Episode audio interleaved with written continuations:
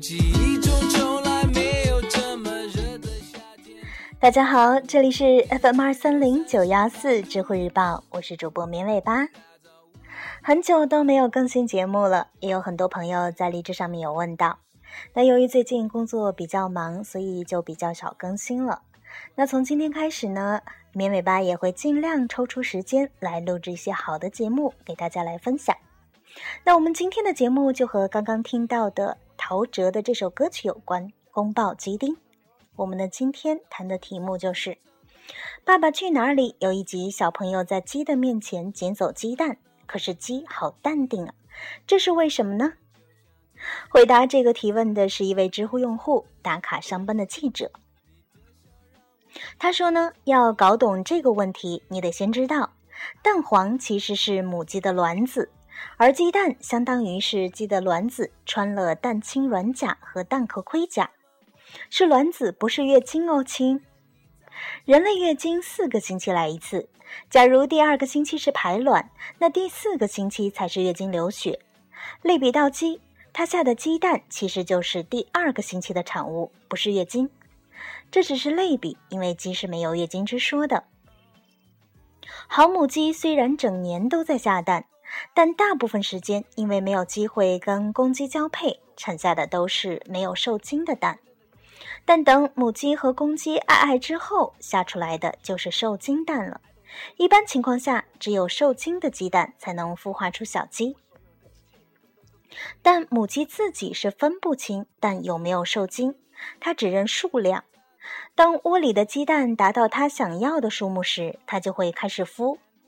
蛋被拿走了，它只能不辞辛劳的补产。这种生物学习性叫做不定数产卵。对人来说，要让鸡继续下蛋，只要及时的取走鸡蛋，维持窝内的蛋数不足的状态就可以了。但是呢，你不能全部拿完，得留一两个在里面，这叫做引窝蛋。其实，你放一块和鸡蛋形状接近的白石头来骗母鸡，它也是认可的。不得不说，会数数的母鸡实在是太可爱了。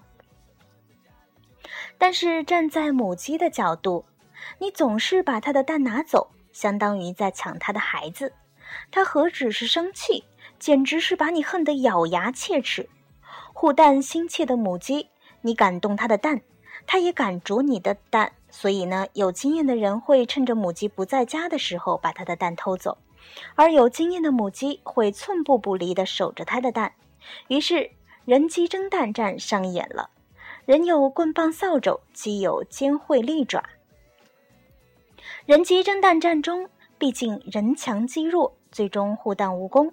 蛋被抢了，母鸡会哀鸣不已，食欲不振，甚至有的母鸡会伤心欲绝，会连续一两周不下蛋，也就是月经。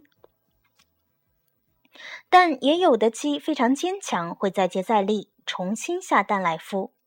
而且有的江湖老鸡还学会了躲计划生育，偷偷跑去野外下受精蛋，二十多天不见，给你带回来一窝小鸡。对主人来说，这也算是意外的惊喜了。